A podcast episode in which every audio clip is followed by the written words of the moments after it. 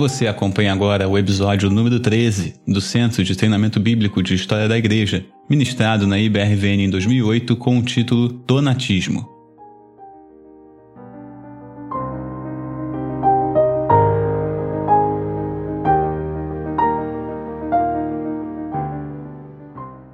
Donatismo. Isso aí é muito interessante. As mudanças que ocorreram na igreja do quarto século produziram diversas reações. Uma delas, nós acabamos de ver, o surgimento do monasticismo. E os donatistas, em particular, eles simplesmente se separaram da igreja.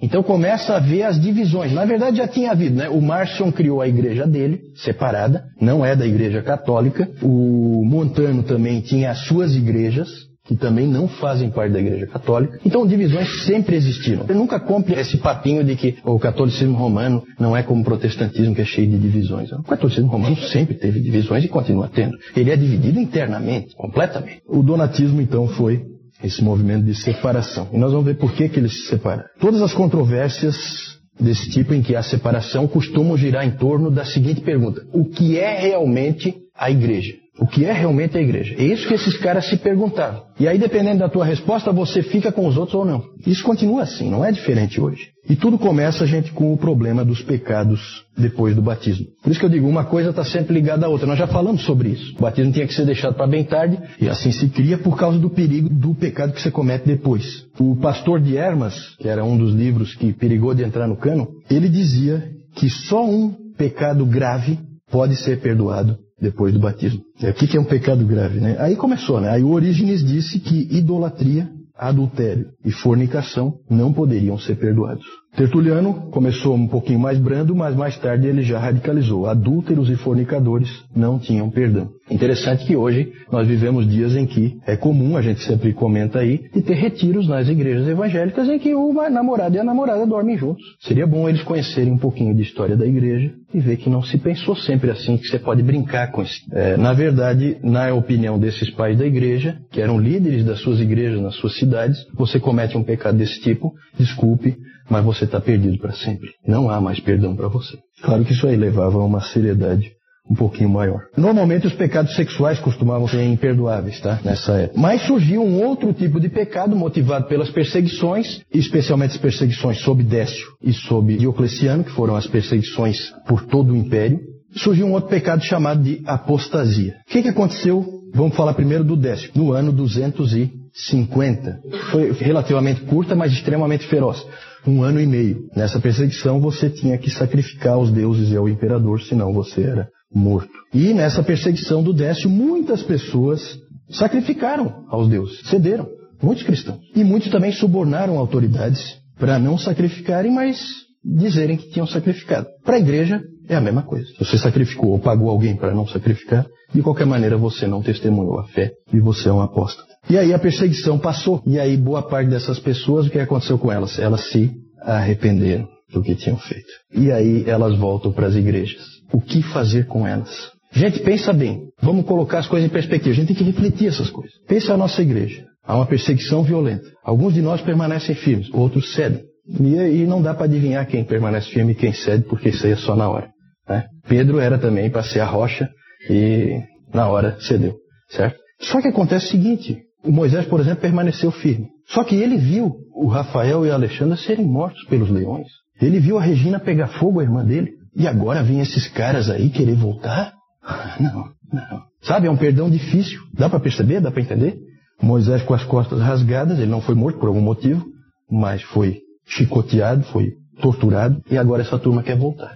Agora acabou a perseguição, aí eles voltam. Isso foi um problema sério para a igreja. Sério. Como tratar isso aí? Surgiu então umas coisas estranhas, surgiu então a figura dos confessores.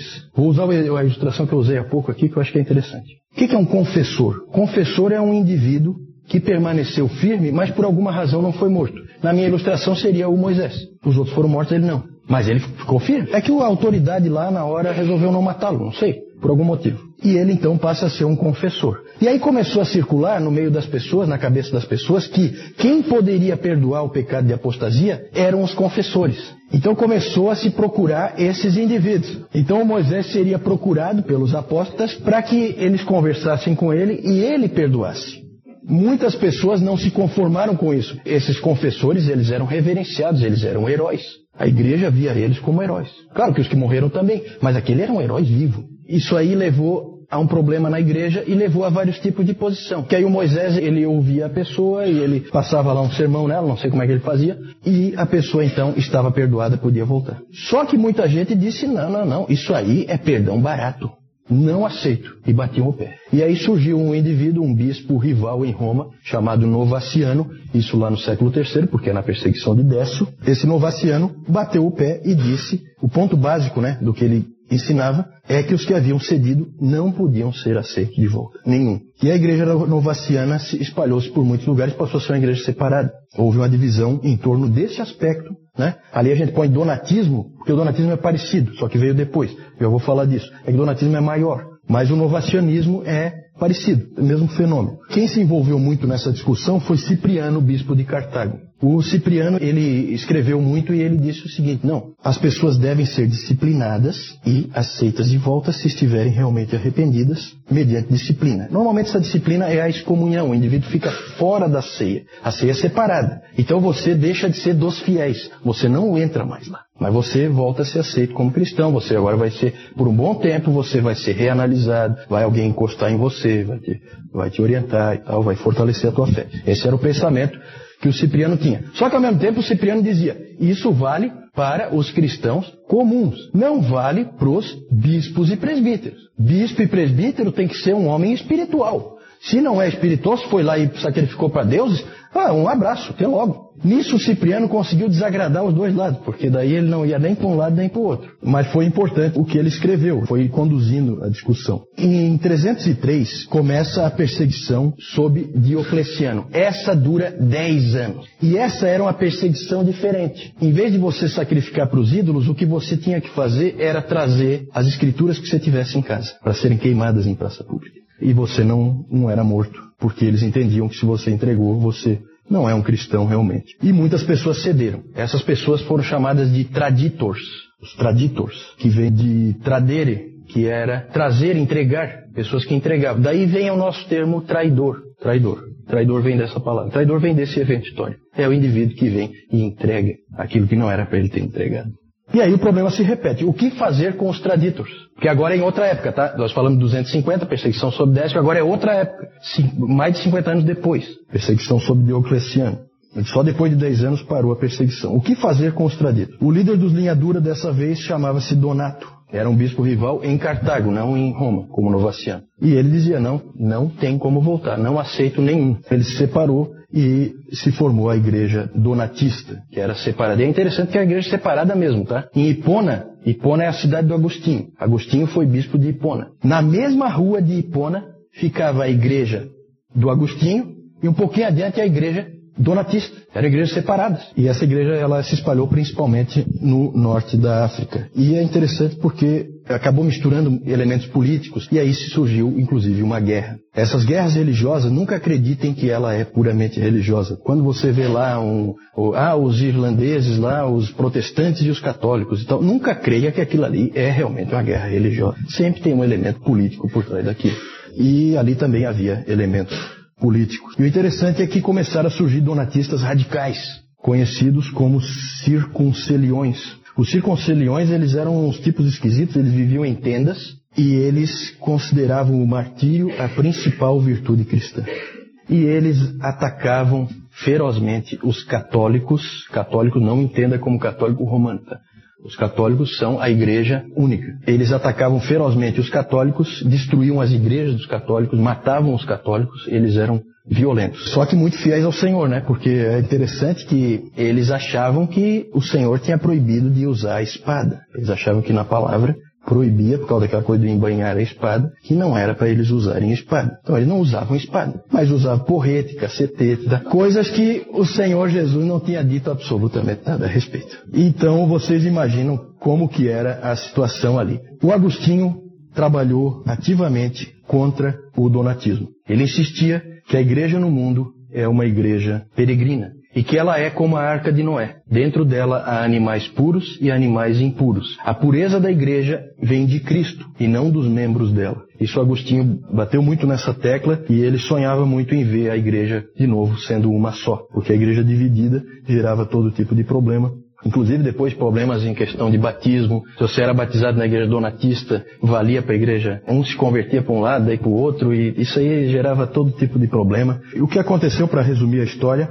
é que o donatismo acabou condenado em 411, num concílio que foi feito, um concílio menor que foi feito ali localmente, que foi convocado pelo imperador Honório na época, para resolver o problema. E aí ele foi condenado e aí aconteceu uma coisa pela primeira vez na história que ia se repetir várias vezes. O donatismo foi condenado e aí o imperador, pela força, obrigou todas as pessoas que estavam na igreja donatista a se converterem à igreja católica. Então começa esse fenômeno da conversão pela força, que ia aparecer dali para frente. Acho que é a primeira vez que isso aparece. E depois isso vai aparecer um monte de vezes, inclusive aqui na colonização da América. Por que está colocado aqui a perseguição do Décio e do Diocleciano e aí a reação da igreja? Por que está colocado aqui? Porque o grande combatente do donatismo é Agostinho, que é posterior. Onde colocar o donatismo? É difícil, por quê? Porque o donatismo começa ali no século IV, em 303 começam as perseguições, em 313 cessam as perseguições. Acho que as datas não são exatamente essas, mas a igreja donatista, ela persistiu até a invasão muçulmana do norte da África no século VII. Então, onde que nós vamos encaixar? Na verdade, por que foi encaixado aqui? Foi encaixado aqui porque Agostinho é o grande combatente disso aí. É só para agrupar. É como também quando nós falamos do Benedito. Nós trouxemos o Benedito um pouquinho para trás, a regra é de 540. Mas é só para encaixar num determinado tema. É só uma questão de, de organização. É que o novacianismo é anterior a Constantino e o donatismo é mais ou menos na época em que o Constantino vai aparecer. Realmente confunde um pouco, mas aí é uma questão da gente sentar com calma e se organizar. O Agostinho combateu fortemente o donatismo, ele ficou contente que o Império e a Igreja Católica tenham prevalecido contra o donatismo, mas eu não sei se ele ficou tão contente com o uso da força para produzir conversões.